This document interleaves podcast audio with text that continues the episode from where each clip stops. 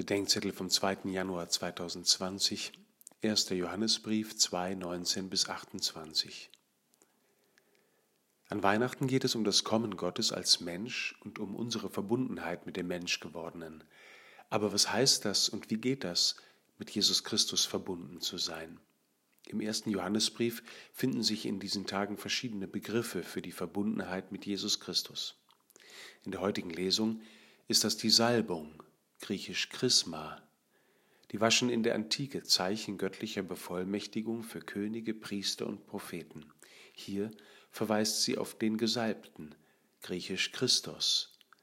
Nach christlichem Verständnis ist Jesus der Christus, also der Gesalbte Gottes schlechthin. Seine Salbung ist sein Durchdrungensein von der Gegenwart und vom Wesen Gottes. Jesus hat die Salbung nicht nur für sich, sondern für alle, die an ihn glauben. Deshalb werden wir in der Taufe, in der Firmung, in den heiligen Weihen und in der Krankensalbung gesalbt.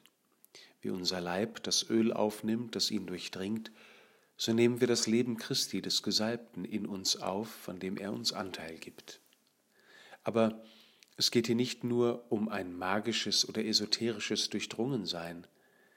Deshalb nennt der Johannesbrief ein weiteres Merkmal der Zugehörigkeit zu Jesus Christus. Wie die Salbung, so soll auch das in uns bleiben, was wir von Anfang an gehört haben. Das Wort Gottes sagt uns, wer und wie Gott ist und wer wir für ihn und füreinander sind und werden können, was gut ist und worum es uns gehen soll. Die Zugehörigkeit zu Jesus in Wort und Salbung spricht unser geistiges und unser leibliches Leben an, das freier und froher wird in der Verbundenheit mit ihm.